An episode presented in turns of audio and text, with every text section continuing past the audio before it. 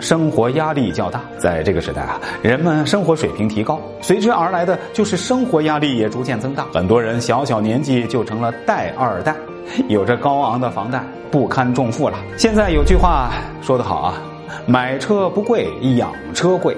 十几万买个车，一年的燃油、保险、洗车、修车、保养车等等啊，至少要花费一万多，这成为了很多人想买车的阻碍。在如此之大的生活压力下呀，很多年轻人呢就不会选择买车。那车就是个代步工具，有很多的替代品，比如啊电动车，价格低，花费也低，而且呢各个城市的公交和地铁啊也逐渐发展完善，汽车已经不是人们生活中的必需品。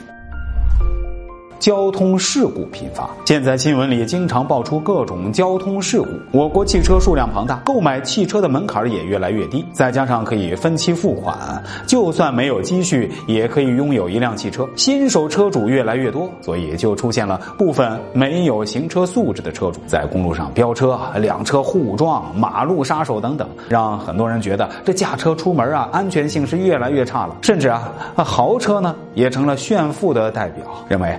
只要我开着豪车，任何人见我那都得礼让三分，且狂妄自大，不遵守交通规则，不系安全带等等。比如啊，之前呢，一个女网红驾驶着劳斯莱斯不系安全带，遭到网友举报，大量没有车德的人涌入，导致很多人都不愿意开车出门。